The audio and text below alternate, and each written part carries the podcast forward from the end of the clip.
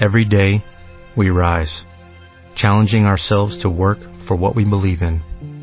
At U.S. Border Patrol, protecting our borders is more than a job. It's a calling. Agents answer the call, working together to keep our country and communities safe.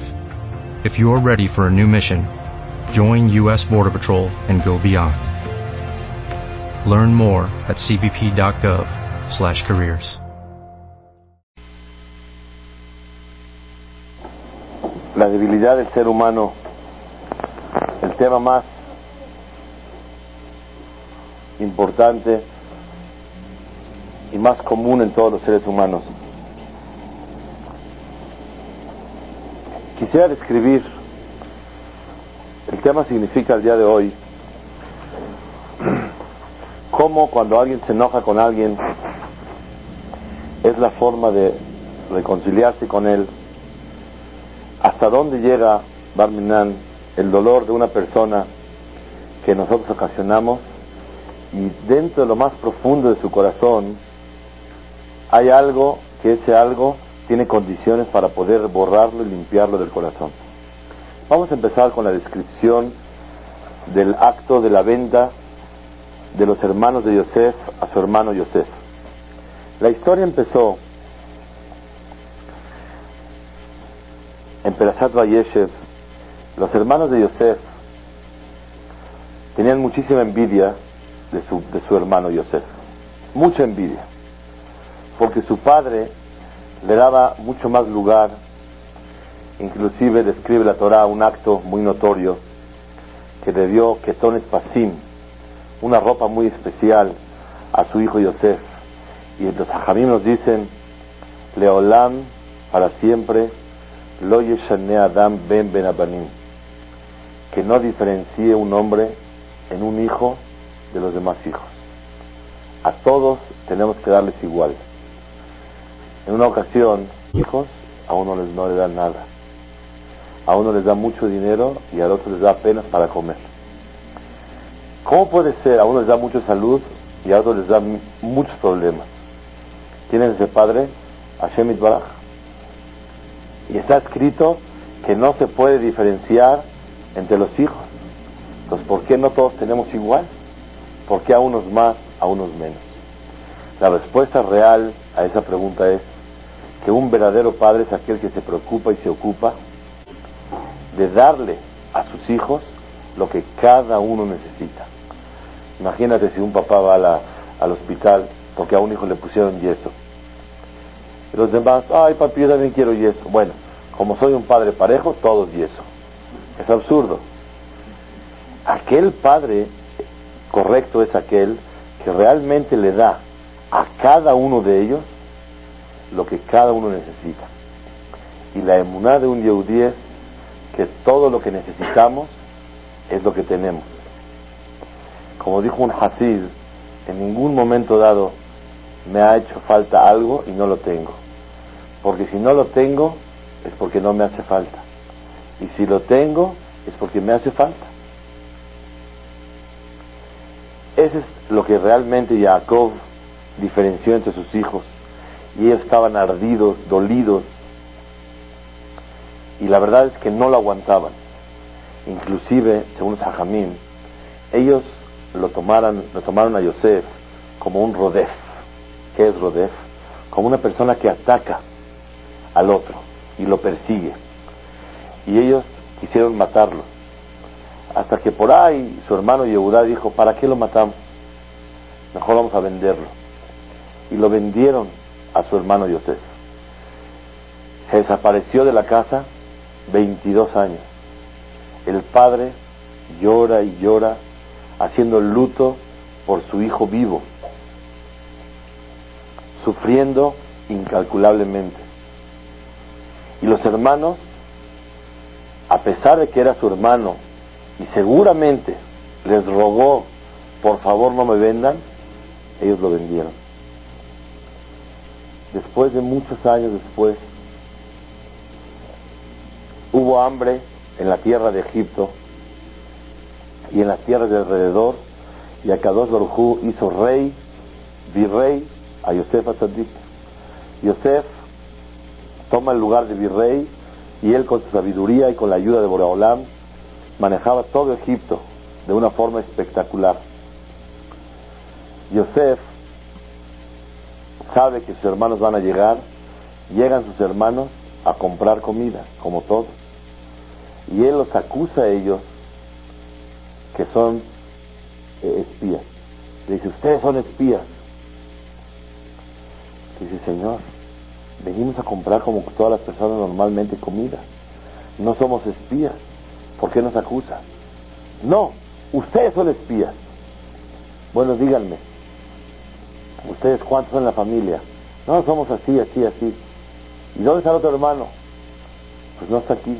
Por eso les digo, son espías ustedes, porque no dejaron al otro hermano. Tráigamelo para acá su hermano. Realmente, ¿se ve un acto normal o se ve algo anormal? un virrey tan sabio ve gente como los hijos de Jacob, Reuben, Shimon, Levi, Yehuda, Zahar, Zebulun. Los ve gente importante, gente diferente a todos. ¿Es para acusarlos de espías? La verdad, no. Más todavía, si tú dudas, dudas que son espías, pones guaruras y que chequen, que compren, los acompañan a la salida de Egipto y que se regresen a su casa. ¿Cuál es el problema si tú dudas? Tráeme al hermano, quiero ver al hermano. ¿Cuál hermano? Señor, si ustedes duda de espías, o mátenos, o a la cárcel, o expúlsenos del país. Pero ¿qué cuentitos son esos? Tráeme al hermano. Y si trae al hermano, ¿qué pasa? Obviamente Yosef quería ver a Benjamín. Pero humanamente, en forma intelectual, es imposible pensar que Yosef, con su sabiduría, pudiera él argumentar que ellos son espías.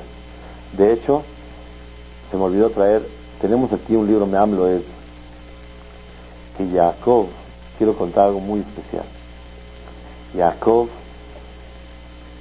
padre de los Shebatim, le mandó una carta al virrey y le dijo, te escribe tu siervo Jacob, hijo de Isaac, nieto de Abraham, y te mando a decir, querido rey, quiero que sepas que toda mi vida ha sido sufrimiento y veo tú, veo yo que tú con tus argumentos, tráeme al chico, tráeme al este, me estás haciendo sufrir.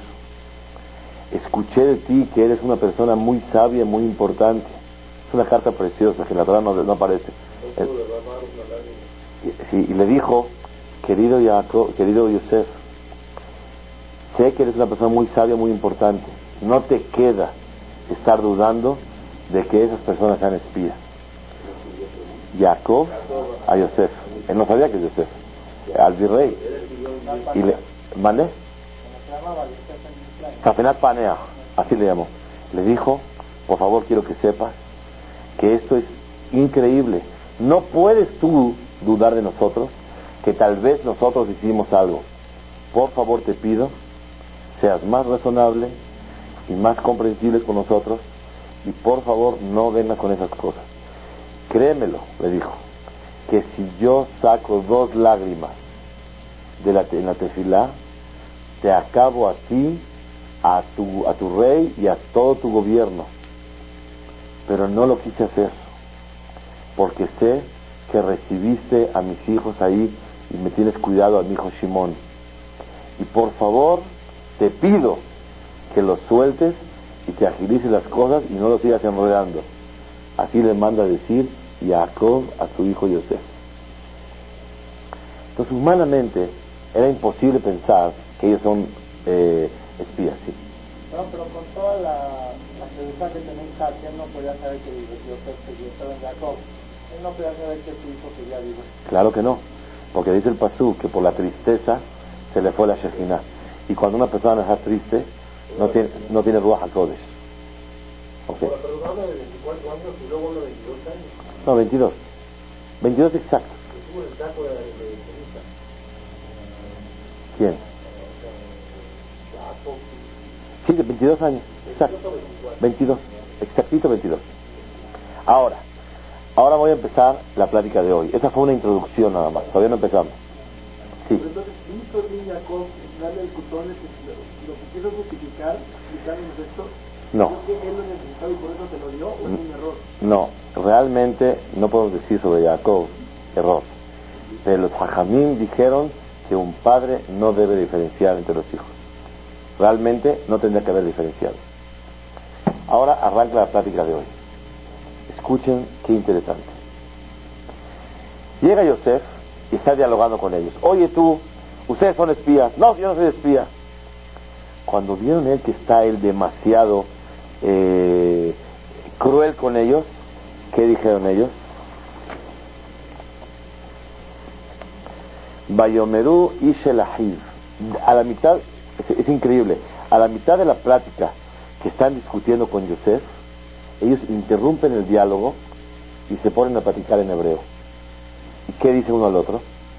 En hebreo, ellos pensando que Yosef no entiende. ¿Qué dijeron? Bayomerú y Shelahiv. Aval Hashemim anachnu. Somos culpables. Alahinu por nuestro hermano. Asherrainu tzarat nafsho. Porque vimos el sufrimiento de su corazón. Elenu. Cuando nos rogaba no me vendan. Velo shamanu. Y no lo escuchamos. Al ken va elenu. Por eso nos vino a nosotros. Hatzarazot. El sufrimiento este ellos interrumpieron el, el- el diálogo con Yosef. No pudieron aguantar seguir dialogando con él, con él, sabiendo que se dieron cuenta que es un cruel. Ustedes son espías. ¿Cuáles espías? ¿Cómo puede pensar una persona sabia que son espías? Seguro llegaron a la conclusión que él no duda de ellos, sino es un malvado y lo está tratando mal. Es un cruel con ellos. Esa conclusión llegaron. Dice el Seforno y el Ramban, escuchen qué importante. Ellos nunca dice, le dijeron un nombre a su compañero, somos pecadores y por eso Dios nos está castigando, por haber vendido a nuestro hermano. Nunca se sintieron culpables por haberlo vendido. Si dice el Ramban, ¿qué fue lo que ellos reflexionaron que, tuvieron error? ¿Cómo no comprendieron cuando su hermano les rogaba, no me vendan, no me echen al pozo? Fue una crueldad. Tal vez tenían derecho de venderlo, porque según la ley, según la halajá, él estaba persiguiéndolos a ellos, y ellos dudaban de él, que él quería ser el único heredero de la Torá, de su padre. Pero ellos, ¿qué fue lo que realmente se culparon a sí mismos? La crueldad que tuvieron con su hermano. Escuchen qué interesante. ¿Cómo se acordaron ellos de ese abón? Ya pasaron 22 años. Porque cuando alguien te hace una locura, que humanamente no se puede entender por qué te lo hacen, seguro es una crueldad lo que me están haciendo. Cuando se acordaron que ellos están recibiendo una crueldad, se acordaron que ellos hicieron un acto de crueldad hace 22 años. Entonces, ¿cómo ellos reflexionaron por el pecado que ellos hicieron sufrir a su hermano? Porque como le hicieron a ellos una locura, una cosa increíble. Y eso tenemos que reflexionar en la vida. Señoras y señores, en muchas ocasiones alguien o algo nos pasa a nosotros que es anormal. No puede ser. Humanamente no se entiende. ¿Cómo puede ser que te hagan así tanto? Eso quiere decir que mientras más increíble con todo el sentido de la palabra, no creíble, con mientras más la cosa es ilógica, lo que está pasando es porque realmente algo ilógico tú hiciste. Ellos vieron un acto de crueldad y se acordaron que hace 22 años actuaron ellos con crueldad con su hermano. Por eso ellos dijeron, Hatanu Avinu Pashanu. Reflexionaron el error. Yosef los escuchó lo que están diciendo. Ahí no acaba la historia. Seguimos adelante. Llega después Yosef con ellos, ya sufrieron, ya trajeron al hijo chiquito, a Benjamín, regresaron y fueron, les puso el dinero, les regresó la copa, los hizo sufrir muchísimo. Cuando ya Yehudá, su hermano, se enojó y reprochó a Yosef, Yosef vio y dijo, dice el Pasuk, Velo Yahol Yosef leitapek. No se podía contener Yosef. Vaiten et vaishmeu mitzrayim, empezó a llorar. Vayomer Yosef elehav, le dijo Yosef a sus hermanos, Ani Yosef, yo soy Yosef. Ahora vi Hay, mi padre todavía vive. Veloya Gelú Habla Anoto Tokin y Panab. No le pudieron contestar sus hermanos nada, porque estaban sorprendidos. No tiene que haber un diálogo. Oye, ¿por qué me vendiste? ¿Qué pasó? ¿Qué malos fueron conmigo? Sí, Yosef le dice, venga, les voy a enseñar. Su Brit Milá les enseñó para comprobarle que era Yehudí. Sigue y le dice, ve y ahora, alte atzebu, no sufran. Ve alihar de enejem ki motihena, no se sientan mal que me vendieron. Que le el ahani elohim Dios me mandó a mí a mantenerlos a todos ustedes. Así que no se preocupan, no se preocupen, no hicieron algo grave. La verdad es que su intención fue mala, pero estuvo, muy bien, valió la pena. Ya entendimos por qué Akadosh Baruj me trajo aquí y ustedes me vendieron. No me hicieron ningún daño, simplemente logramos que tengamos una persona como yo que puede manejar y mantener a toda la gente. Miren, va a haber hambre dos años y Akadosh Baruj me mandó aquí a, mantenerlos. Y por favor, quiero que sepan, lo atem ustedes no me mandaron aquí a Egipto, que a Elohim, Dios fue el que me mandó. Vaisimeni leav le faró Él me puso a mí como jefe de Egipto. Corran con papá y díganle que se venga para acá. Ese fue el primer diálogo que tuvo Yosef con su hermano. Analizar, vamos a analizar. Realmente, ¿se ve que Yosef perdonó? ¿Por qué? yo he visto una explicación que perdona porque no, no tiene rencor porque dice se lo mandó a todos los Muy bien, perfecto. Correcto. De aquí se ve que cuando alguien te haga un daño en la vida, que sepas que a él lo van a castigar porque te hizo el daño, eso no hay duda. Pero si a ti te llegó el daño, es porque tú lo merecías. O porque de ahí va a florecer algo bueno que va a salir de eso. Que él es un pecador, eso no hay duda. Pero tú no tienes por qué tener coraje contra él. Porque si a Kadosh Baruj no quiere que a ti te llegue, aunque él intente y levante la mano en contra de ti, no te va a llegar. Yo tengo emuná que todo viene de Hashem Baraj. La segunda regla que podemos aprender el día de hoy, la primera cuál fue? Que cuando le hacen actos de crueldad, se acuerda que él fue cruel. Número dos, si alguien te está haciendo algún, algún daño, piensa y reflexiona. Nadie te puede hacer nada. Nadie te quita los clientes. Nadie te quita la igire. Nadie te quita, nadie te puede dañar. Nadie te hace nada en la vida. Si alguien te lo hizo, a él, a cada uno lo va a castigar porque hizo algo malo. Pero él no pudo, no puede tener coraje contra él. ¿Sabes por qué no? Porque él, a pesar de que él tiene fuerza para dañarte, no te pudiera dañar si a Kadosh Baruchú no hubiera permitido. Ese es el Musar, el Emet de, de Yosef. Es la regla número dos que aprendemos el día de hoy. Que a pesar de que él se fue víctima de ellos, pero de todas formas él entiende, no me mandaste tú, me mandó a Kadosh Baruchú. Ustedes no me mandaron acá. Y les dijo, no sufran, ustedes me vendieron, pero al contrario, yo soy un mensajero celestial. A Kadosh Baruchú necesitaba tener una persona que maneje y me mandó a mí y ustedes fueron intermediarios. Ahora, ¿no se llama pecado lo que ellos hicieron? Claro que se llama.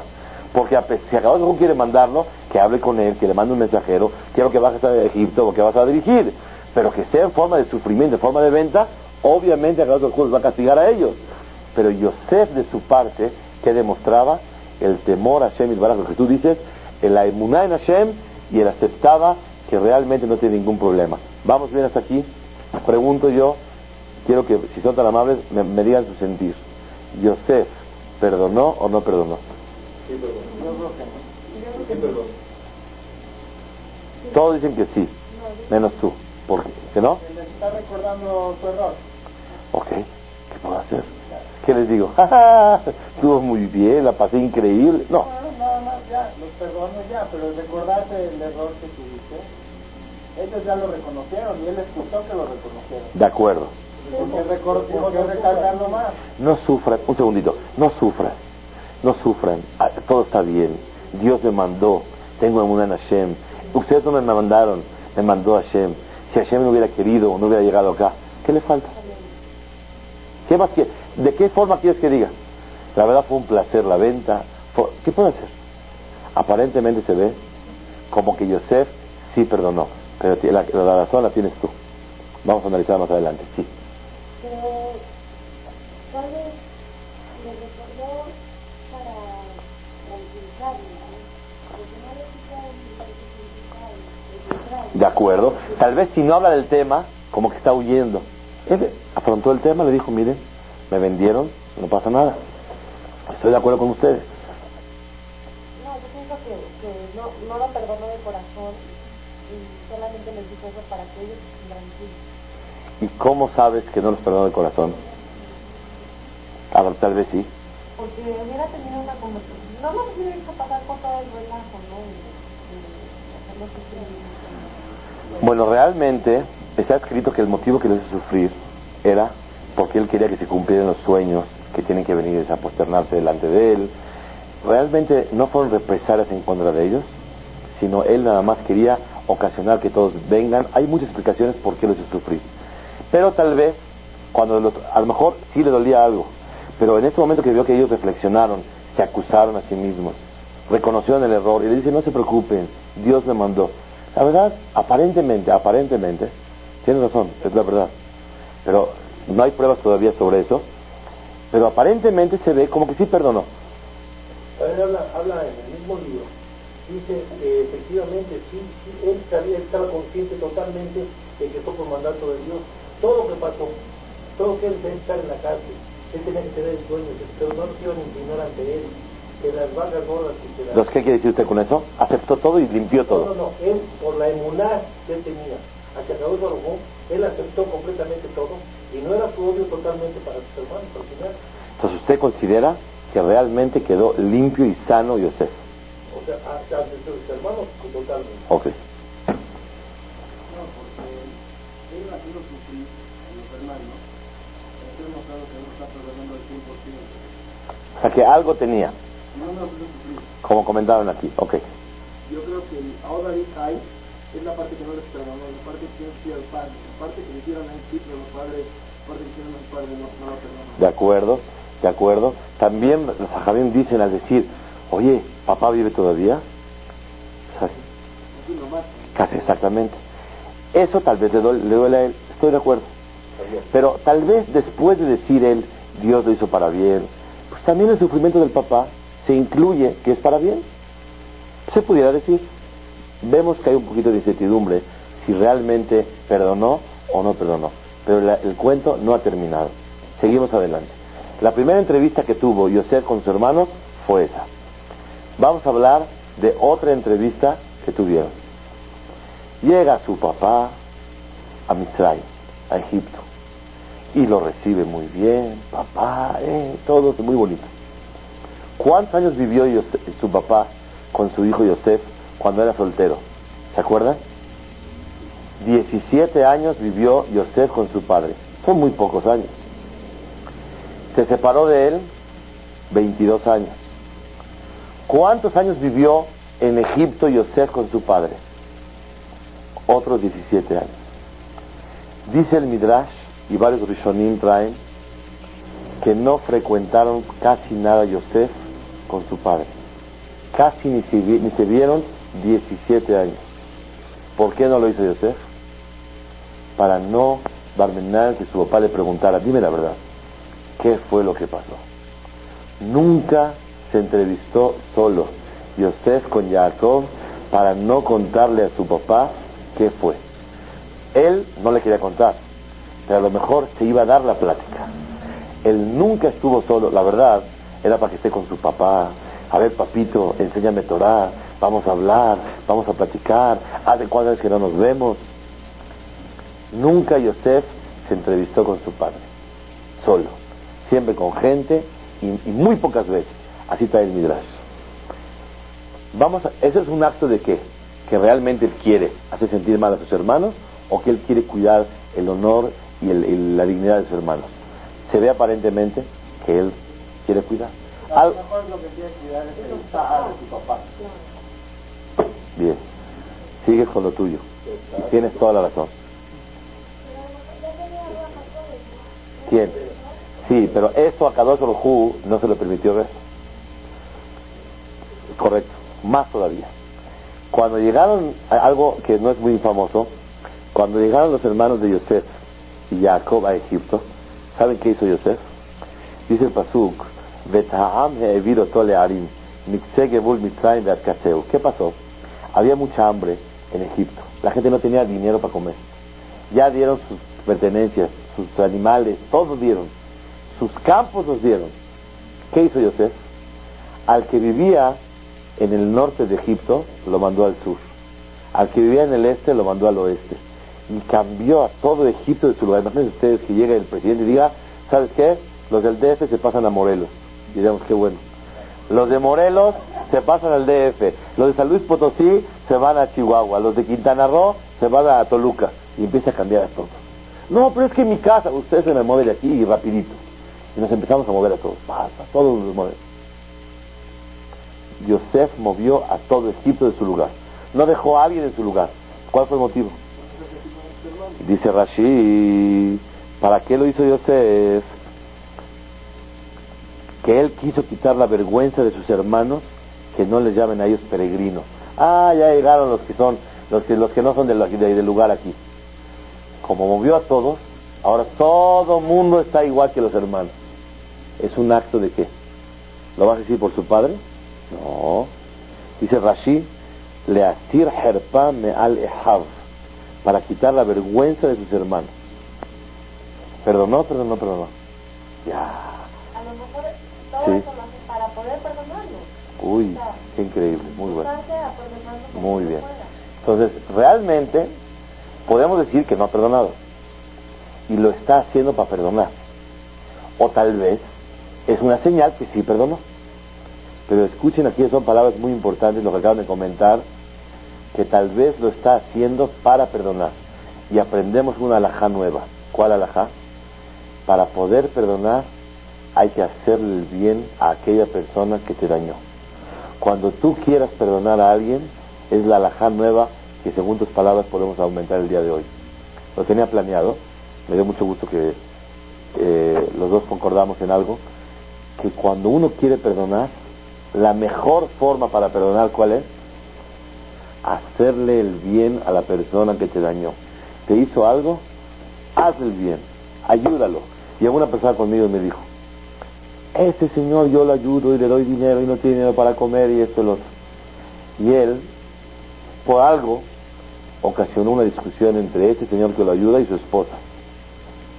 Le dijo a la esposa que lo cachó a él con una señora, un relajo y medio. Baruch Hashem, pudimos intervenir, todo está perfecto. Akol Sharir Ubarir de Kayam. Pero me preguntó, ¿ahora yo tengo que seguir dándole dinero al Señor? Dije, ahora más le tienes que dar. Si antes le dabas tres mil pesos al mes, ahora vas a dar tres mil quinientos. Pero no es justo. Dije, al contrario. A cada Hu pecamos delante de Él y nos sigue ayudando. Tú, si quieres perdonar de corazón, tienes que seguir ayudando. Eso me pasó hace como cuatro meses. ¿De dónde lo aprendemos esto? De Yosef. Tal vez él perdonó o tal vez está en actos y él tratar de despertar en su corazón el perdón. Pero la historia no ha terminado. Seguimos adelante. Fallece Jacob, ya no está Jacob. Y ellos vienen regresando de la Levaya, del entierro de Jacob. Vayerú a Yosef, Kimeta Dijem, Bayom Rula dijeron a él, Luis Temenu Yosef. A lo mejor nos va a odiar Yosef. והשיב והשב ישיב לנו את כל הרעה אשר גמלנו אותו tal vez ahora sí nos va a dar duro por papá no hacía nada pero ahora que ya falleció se va a vengar de nosotros ויצבו el Yosef lemor Abija Tzibal y Fremoto lemor le mandaron a decir a Yosef no hablaron ellos directamente tenían miedo mandaron un mensajero por favor Yosef queremos darte un recado de tu padre él ordenó antes de fallecer y realmente es mentira. Jacob no ordenó nada. Y dice el Hajamim de aquí aprendemos que se puede mentir mi fenea shalom. Se puede mentir para obtener la paz. ¿qué le dijeron a Yosef? dijo tu padre Koto Merule Yosef Ana, por favor Sana, perdona por favor Pesa ajeja el, el error con intención de tus hermanos de hatatam maluja por el mal que te hicieron a ti de atana Beatá sana le fecha abdelo que abija. Por favor, perdónale a los esclavos de Dios. Le mandaron decir, papá ya no vive, pero Dios todavía existe y para siempre va a existir. Y tenemos miedo de Dios. Aunque papá no está, pero está Hashem. Por favor, perdónalo, perdónale a tus hermanos. Ellos le mandaron decir a Yosef, Vayelehu, Vayek Yosef, Bedameramelav. Lloró Yosef cuando le dijeron eso. Si lloró, ¿qué quiere decir? ¿De coraje o que perdonó? ¿Ya todos están de acuerdo, Salomón? ¿O todavía? A lo mejor lloró porque ya tenía ganas de, de vengarse y ahora ya no puede por el argumento.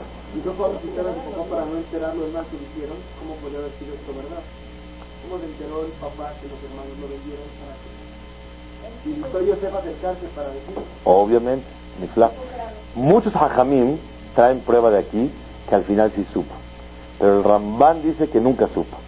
Ellos dijeron eso y Yosef captó que seguro, oh, a lo mejor ellos van a decirle, mira, nosotros le contamos la verdad. Y él nos ordenó que nos tienes que perdonar. No interesa ese punto. Yosef lloró. Si lloró Yosef de sentimiento, ¿qué quiere decir? ¿Perdonó o no? ¿Pero qué opinan ustedes? ¿Cuál? Se emocionó. Entonces, insistes en que todavía no perdona a Yosef. Tienes razón. Ahorita vamos a ver. Fueron sus hermanos, todavía no acaba. Fueron sus hermanos con él y se, se apostonaron de él dijeron, somos tus esclavos. Les dijo Yosef, por favor, al tirau, no, no teman, que atájate lo manoje. Yo estoy debajo de Hashem. Dice el Targum, dajalá de Hashem, soy temeroso de Akadosh Baruj. Por favor, no teman, no les va a pasar nada. Yo le temo a Akadosh Baruj. ¿Cómo les va a hacer algo malo? Y empieza a hablar Yosef otra vez. Último diálogo. Veatem hashavtem alay ra'a. Ustedes tuvieron mala intención conmigo.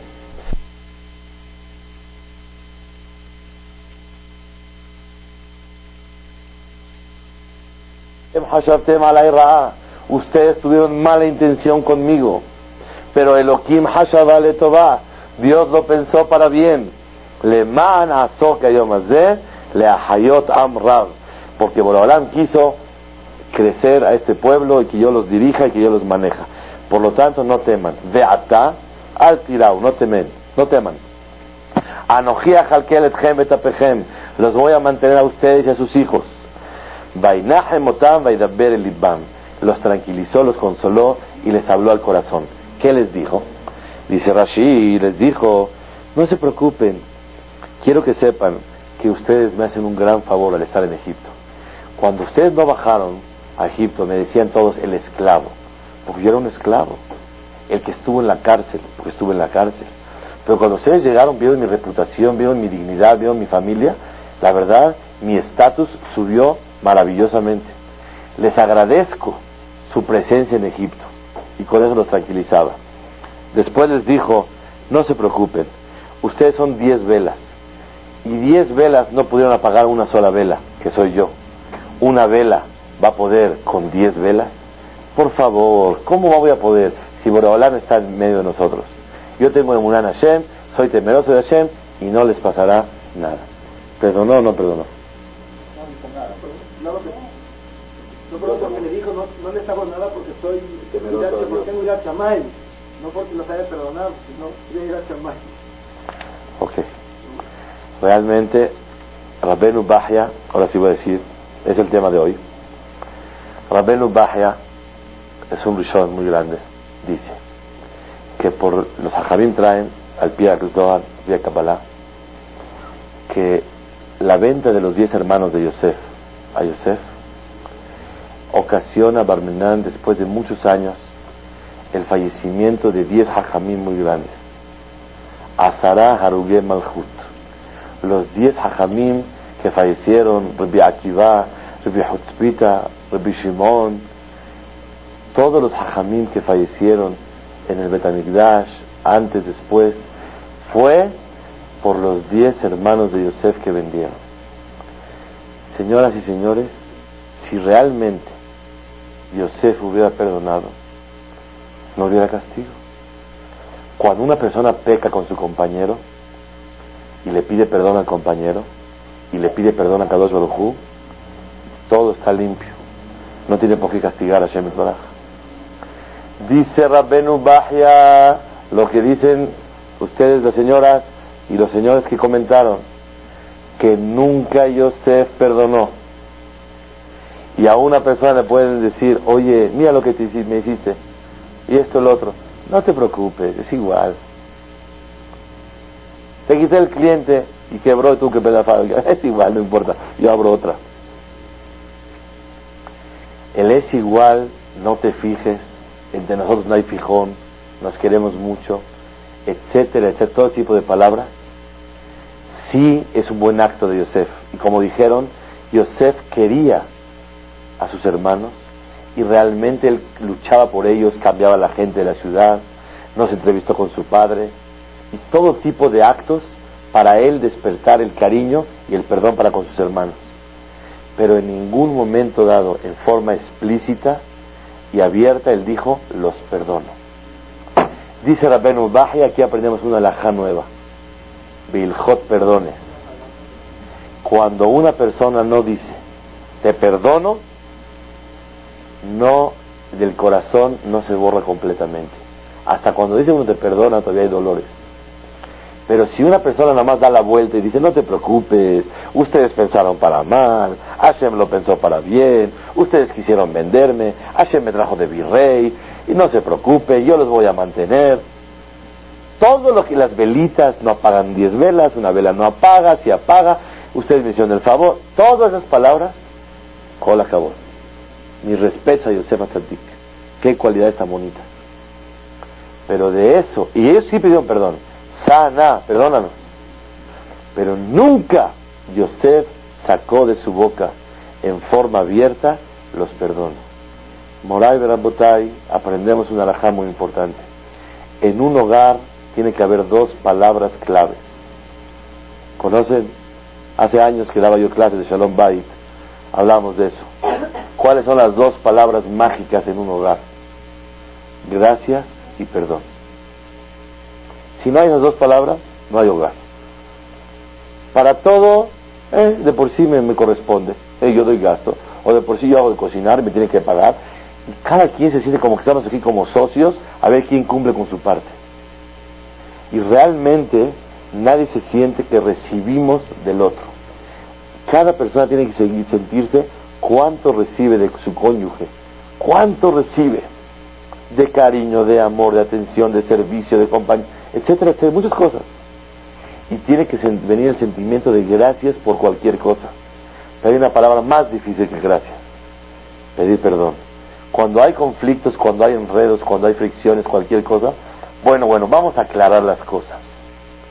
Y no, de la palabra aclarar no salimos. Vamos a pedirnos perdón. Y te pido perdón por lo que te hice. Y ahorita está de moda. Bueno, unas disculpas por lo que pasó. Pero la palabra pedir perdón nos cuesta trabajo sacar de la boca. Viene a mi mente ahorita, hace aproximadamente 20 años, amor es tener que pedir perdón. Ok, muy bueno, así es. ¿Quién dijo eso? Fue una, fue una película de 25 años. Ok. Amor es, es, pedir perdón y el que pide perdón es el que realmente ama al otro. Ok. Ok. Moray de la Botay, aprendemos una alajá grande de Yosef Tzadik. Como no perdonó Lehedia claramente, no se considera perdón. Es una alajá impresionante. Hizo actos de amor, hizo actos de, consideración, hizo actos de, de, tolerancia, pero no pidió perdón, no aceptó el perdón, no dijo te perdono. Desde que yo conozco este Rabbenu Bahia, cuando me equivoco con las personas, ¿me perdonas? No, es igual, no, hace falta. ¿Sí o no? No, hombre, no hace. ¿Sí o no? Hay que decir la palabra sí. Sí te perdono. ¿Por qué? Cuando una persona saca esas palabras, limpia mucho más el dolor del corazón. De aquí aprendemos una lajá. Ben Adam Lajavero, un hombre con su compañero, cuánto es el dolor tan grande que una persona realmente puede sentir. Quiero traer sobre esto cosas, cosas muy interesantes. Una vez el Admor Mitzadmer, vio él en Estados Unidos hace muchos años. Era un hombre, también muy grande, gaón, pero un hombre así simpático y le gustaba así vacilar. En una ocasión llegaron a su casa un hombre que estaba eh, falto de recursos y él no tenía para casar a sus cuatro hijas, no tenía dinero. Entonces él estaba juntando dinero y tuvo que pasar pesa solito, apartado de la familia, para estar con el jajam ahí en la ciudad para juntar dinero. En la mesa de pesa, es una noche muy sentimental, muy especial. Él, ese jajam, el señor este que vino a visitar, el pobre, él era muy mahmir, le gustaba hacer humbrot. Y él checaba la masa, ¿tiene shiur o no tiene shiur? ¿Tiene gramos? ¿No tiene? ¿Le falta? ¿No le falta? era muy meticuloso en, su, en sus medidas, en su alajot. El pobre. Y el jajam también. Y el maror come maror, ya mide si tiene o dos pedazos más, le falta un poquito, esto lo estaba checando todo el tiempo. Entonces para todo decía, ¿hay shiur o no hay shiur? ¿Es la medida o no es la medida? Y el hajam le cayó en gracia que para todo, todo el tiempo exageraba él en checar, hay medida, no hay medida. Y el hajam ya, cuando le daba vino y le servía cada copa, el hajam mismo lo vacilaba, le decía, a ver, revele, ¿hay shiur o no hay shiur? Y había gente en la mesa. Y lo hice una vez, dos veces, tres veces. Hasta que este señor, cuando le volvió a preguntar, le dijo, Rebe, creo que ya llegó la medida necesaria de estar vacilando a mí. Se quedó sorprendido. Se puso blanco. Ya obviamente no lo, no lo volvió a vacilar. Obviamente estaba en su casa y es pobre y tiene problemas y quiere casar y está separado de su familia y sale la ceder de visita y encima lo están vacilando. ¿No aguanto? Le dijo el jajam que por favor después de la fiesta lo venga a ver. Lo citó, le dijo a ver qué pasó. Dije, mira, perdóname, no tuve mala intención, es mi forma de ser, dime a qué estás aquí. Dijo, no, yo necesito casar a mis hijas, no tengo dinero. Dijo, no te preocupes, yo te voy a ayudar. Y cuentan que no descansó el jajam hasta que no lo ayudó a casar las cuatro hijas. Le hablaba un señor, dame 20 mil dólares para este señor. Hablaba con otro y lo ayudaba a, que, a casar a todas sus hijas.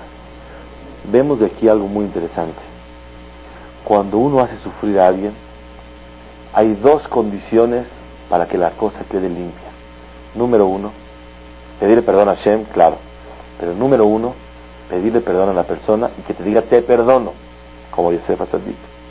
Número dos, hacer actos de beneficiarlo a él, darle cosas, ayudarlo, y con eso la persona limpia el dolor. no nada más. Cuando yo me hacen algo a mí, yo tengo que hacer actos de cariño para poder perdonar. Sino también cuando yo agredí a alguien, para que él me pueda perdonar, necesito yo, yo hacer muchas cosas para poder lograr el perdón de la persona. Y muchas veces no es suficiente diciendo, ¿me perdonas? Sí, ah, ok. No es suficiente, porque el dolor es tan grande. Yo pensé un ejemplo el día de hoy. Cuando vemos un padre a dos hijos que se pelearon fuerte, a casos como los niños, ah, fuerte. Y uno está llorando y hasta le sacó sangre. Y el papá llega furioso de ver, no le importa quién tuvo la razón o no. Ve que está sangrando uno de los dos y él no aguanta. Porque ve que está sufriendo. A lo mejor es el culpable, pero no aguanta al ver la sangre.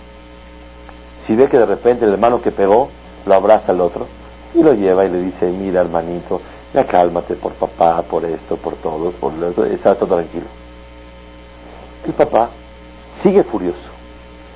Le tranquiliza muchísimo el ver que ya están ellos reconciliados, pero realmente, pero si él ve que ya paró la sangre y se limpió, no hay cicatriz y no pasó nada, eso le calma el dolor al papá. Verdaderamente. A Kadosh Barujú le duele incalculablemente cuando hacemos sufrir a una persona moral la botella pero ya le pidió perdón a Hashem, pero ya le pidió perdón a la persona, pero la persona tiene el dolor. O hay veces lo beneficias, o él te beneficia para poder perdonar, pero realmente nunca dijo la palabra perdón, o viceversa. Te perdonó, pero el dolor está muy grande en el corazón. Yosef tuvo que hacer muchos actos para perdonar, pero nunca sacó la palabra perdón. Es el musar tan grande que aprendemos. Hay otra historia maravillosa. Hay una historia muy bonita del Rashash. Había un hajam Rashash, que ese hajam era muy rico y él tenía dinero le gustaba prestar a la gente. Pero él estaba era muy estudioso, estaba muy todo el tiempo estudiando. En una ocasión prestó dinero a alguien. Le dijo, por favor, préstame 100 rublos. ¿Cómo no? Llegó el señor a pagarle y él estaba estudiando su Gemara, muy profundo, profundizando mucho. Le dice, Jajam, aquí le traigo el dinero. Y él le dijo, sí, muchas gracias. Guardó el dinero abajo de la... Tú me... era un sastre. ¿Qué pasó con el dinero? Dice, Jajam, ya le pagué. A mí no me has pagado. Aquí dice claramente que tú debes todavía. Es un gmah para para ayudar. Y si no hay un recibo, no hay esto, yo no puedo comprobar. Y el Jajam le dice, ¿de verdad que no me pagaste? Dice Jajam, le puedo hasta jurar que yo le pagué. Fueron con, un, con el Beddin para ver quién tiene razón. ¿A quién le van a dar la razón? Es un Jajam de nombre, él no hace nada, él no quiere robar, él no necesita mentir. Él, lo contrario, de su dinero presta dinero a la gente. Y si realmente él dice no me ha pagado, le van a dar la razón a él. Dicho y hecho, Hazid el sastre este perdió el din, no le creyeron, todo el mundo los comulgó, la gente ya se alejaba de él, nadie hacía trajes con él, nadie arreglaba su ropa, hacía su vestido invisible, nadie iba con él. Hazid perdió todo, todo su, su sastrería para abajo. Se tuvo que escapar de la ciudad, ya no tenía trabajo, se fue de vergüenza de cómo todo el mundo lo veía y sufrió muchísimo. Pasó un tiempo, la Hajam abre su Gemara y encuentra el dinero ahí. No, no, no. No, no le volvió a pagar. Dijo, no tengo, pues ya le pagué. Es una cantidad de, importante para él. Total, estudiando, pasó un tiempo, abre su Gemara y encuentra el dinero. Y que se acuerda, dice, uy, hizo memoria y estaba estudiando y recibió el dinero y le pagó. Lo mandó traer, lo buscó. ¿Qué era para que le diga? Perdóname de veras, ¿eh? Es que ya lo encontré el dinero, discúlpame, son cosas que pasan. Son cosas que pasan, le acabó su vida entera. Ya no hay, ya no hay sastrería, así es. Ya no hay sastrería, ya no hay nada. No, ya no hay esto. Yo, yo el punto. Ya le, acabó su, su, su, nivel social, ya no lo tenía. Su parnasá ya no lo tenía, no tenía nada ya. Lo trajo. ¿Qué hizo Rashash? Le dio a su hija para que se case con el hijo del sastre. La verdad era para que le digas, discúlpame de verdad. Señores, fue un error, no pasa nada, ya todos cómprenle. Pero el nombre queda muy abajo. ¿Cómo lo pudo levantar? Dándole, uh, entrada al Kni, son consuegros, ahora el sastre y el rashash. Fue la mejor forma de poder levantarlo otra vez. La pregunta es, no se entiende del cuento que realmente él hubiera elegido a, a ese yerno de un principio. El Rashash, con el nivel de Torah que tenía, con el nombre que tenía y con los medios económicos que él tenía, él podía haber logrado un mucho mejor eh, el mejor muchacho de la comunidad. ¿Por qué tuvo que agarrar ese? Aprendemos de aquí algo grande. Cuando alguien se equivoca con otro y lo hace sufrir, Balminal lo daña, la única solución es sacrificarse de uno mismo y beneficiar al otro para que el perdón, a ver si con eso se perdona el error que una persona cometió. Esa es la lección que aprendemos de la historia de Yosef y sus hermanos. Cuán grave es cuando una persona aborda al otro, hace sufrir al otro y el dolor está muy profundo. Y mientras más le duele, él se dirige a Kadosh Baruj y a Kadosh Baruj no puede aguantar cuando ve sufrir a un Yehudi. Es el punto importante. Una vez está escrito en el eh, Mishnah Brura, saben ustedes, el Hafetz Haim escribió un libro de, de Alajá, que es el Mishnah Brura. El Mishnah Brura es la explicación sobre todo el Shulchan Aruch Or Haim, un gran libro en Klal Israel. Y él nunca trae hajamim contemporáneos amigos de él. En un lugar, en Alajot Shofar, trae en el Biur Alajá cuando analiza la alajot, ahí dice el Ramá que es mitzvah tocar shofar del lado derecho. Por eso los tocaim es mitzvah, el que no puede, no puede. Pero un toquea es mejor que siempre ponga el shofar del lado derecho. ¿Por qué? Porque hay un pasú que dice que el satán está del lado derecho y le pegamos fuerte al satán del lado derecho. Y ahí trae en el Biur escuché de un hajam, Rabmeir Simcha Kohen Shlita, un hajam que vivía en, su, en el tiempo de Hafez Haim, otra explicación por qué vale la pena del lado derecho. Y él lo trae. Y todo el mundo se pregunta, ¿cómo puede ser que en todo su libro trae puros hajamim de antes, de Rishonim, de Poskim, y nunca trae a un contemporáneo y menos para dar otra explicación por qué del lado derecho. No aprendimos nada especial. Otra explicación por qué el shofar del lado derecho. Escuché y vi escrito en un libro de, que cuentan de Rav que Dios le mande salud y larga vida. Ahí trae que cuál fue el motivo que el Hafez Haim trajo a Rameir Simcha Cohen, porque dicen que en, una ocasión, en una junta, el jajam grande, el jajam mero mero de todos, era el Orzameach, Rameir Simcha. Hafez Haim no tenía un título tan grande en esa época. Entonces hubo una junta y Hafez Haim opinó algo y le dijo, ¿desde cuándo gente Baale Batim pueden aquí dar opiniones? O sea, ¿cómo puede ser que un señor civil normal da opiniones aquí? Y Hafez Haim sabía lo que él era, a pesar de su humildad. Y con todas las características tan maravillosas de Hafez Haim, que era una persona tan dulce y tan humilde, le dolió. Que se expresen de él de esa forma, le dolió. Como le dolió a Hafez Haim, ¿qué hizo para perdonarlo? Belev Shalem, de todo corazón, lo honró y dentro de su libro lo trajo. Es una cosa inexplicable que en todo el libro no hay jajamim contemporáneos ni para dar pirushim. No es un libro de pirushim, es un de alajot. ¿Para qué lo trajo? Para él limpiar completamente lo que le dolió de él. Aprendamos de Hashem Baraj que podamos siempre que Hadu Shalom tengamos algún roce, alguna fricción con alguien, hacer labor, hacer actos para poder perdonar. Y hacer actos para lograr el perdón de una persona. No es suficiente hacer actos, hay que pedirle perdón, Meforash, claramente. No es suficiente recibir el perdón, sino hacer actos para limpiar completamente el dolor que hay en el corazón de las personas.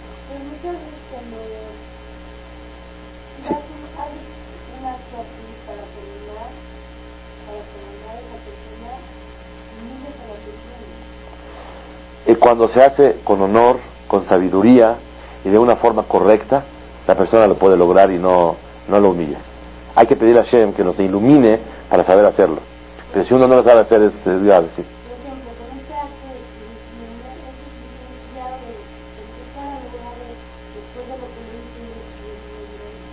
No, pero realmente puede ser que a lo mejor, no sé si en ese tiempo él ya vivía o ya había fallecido cuando escribió su libro. Pero a pesar de que sí, sí, sí, sí, sí vive, él sabe que era un jajam muy grande. Y él a lo mejor nunca le dijo ni una palabra. Y puede ir a hablar con él, a lo mejor se entrevistó con él, le dijo, mire, no hay ningún problema, lo que me dijo una vez. O a lo mejor no, no había necesidad, porque era tan grande el otro jajam que él va a ver, vio la sinceridad y la pureza del Jafet Haim al hacer un acto como ese. No lo va a humillar porque él sabe, eh, si Javet Haim hubiera sentido que lo humilla, no lo hubiera hecho. hay que analizar cada situación como es. Yo tengo anotado aquí algo muy interesante. Cuando yo vivía en Israel, ya casado, con la familia, yo tenía un departamento que rentaba. Recuerdo hasta ahora, yo primero estaba en un departamento, después lo necesitaban y me cambié a otro.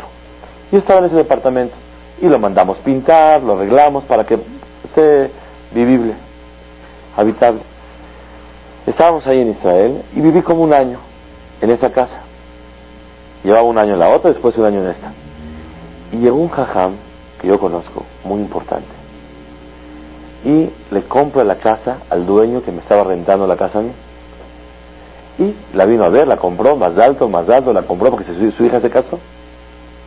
Y yo a la calle y otra vez buscar otro departamento para, para poder este, eh, pasar. Sí. Recuerdo que cuando compraron la casa y cerraron el trato, después de una semana, dos, le habla a mi esposa, la esposa del hajam este muy grande. ¿Se les puede decir el nombre de quién es? El Rosh Yeshiva de la Yeshiva Atet Israel, Rabboruch Ezrahi. Un hajam muy grande. Vino a México hace poco. Le habla a mi esposa y le dice, dice el hajam que nos honrarían con su presencia en Shabbat a comer con nosotros. Y dije, ¿de dónde? No, no, no. nos invita a nosotros, a mi esposa, a mis hijos y a mí para ir a comer a casa de jajam. Y yo dentro de mí pensé, bueno, valió la pena que compraron la casa. Así hicimos relación, seguramente nos hicimos amigos y me está invitando. Así yo pensé en ese momento, no pensé más. Ya me invitó una vez, después de unos meses, otra vez nos invitó y nos estamos súper honrados y súper felices de haber estado en su casa, lo que aprendimos, cómo estuvimos. Fue una experiencia muy especial. Después de un tiempo, cuando yo estaba pensando en ese tema, dije, seguramente me invitó para que yo no tenga ningún dolor. No me hizo nada malo, él tiene el derecho de comprar la casa. Pero a lo mejor a mí me va, me va a doler que me echaran a la calle y tuve que buscar otra casa Dije, seguramente me invitó para que yo me sienta contento con él y no tenga ningún resentimiento. Y realmente no iba a tener ningún resentimiento. Pero me pulió divino.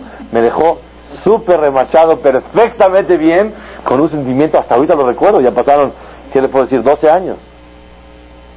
Entonces de aquí aprendemos algo grande. Tratar de hacer actos de que la otra persona se sienta perfectamente bien. Cuando tengas una duda, si tal vez o no, cuidar mucho el sentimiento de una persona. Quiero finalizar con algo que me acordé. Una vez el Rosh Shiva de Lakewood, en Estados Unidos, él viajó de Lakewood a Nueva York, a una boda, y le pidió a un Bajur, por favor, acompáñame. Y ni apagues el coche ni bajes. Yo nomás saludo y nos bajamos de regreso. Porque tenía que regresar a Lakewood porque tenía que dar una clase y lo estaban esperando. Viajó una hora y una hora de regreso. Háganse cuenta de aquí a Cuernavaca. Baja el hajam y es la boda, saluda y después el hajam se queda más tiempo, 15, 20 minutos. Y este bajur está sorprendido, le dijeron que le urgía al hajam regresar. Se baja a ver qué pasa, a lo mejor algo pasó, y lo ve que el hajam está platicando y con shra, felicidades. Le urgía al hajam venir. Cuando ya subió al coche le dice, por favor pisa, le vamos rapidísimo, nos urge y regresar. Oiga, usted tiene prisa. ¿A qué se quedó aquí tanto tiempo? Le dice, mira, yo represento una yeshiva, la más importante del mundo, que es Lakewood.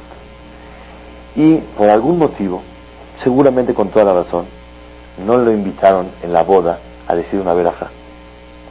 Porque había el jajam este, el jajam el otro. No lo invitaron. Si yo me hubiera salido rápido de la boda, ¿qué hubiera pensado el dueño de la fiesta. Se molestó, se sintió mal, él no hubiera sabido, no hubiera comprendido que tengo prisa. Y por más que le explique, no va a entender. Me quedé con él, dije, qué bien te ves, qué bonito smoky, felicidades. Y con eso, totalmente le borré cualquier sentimiento.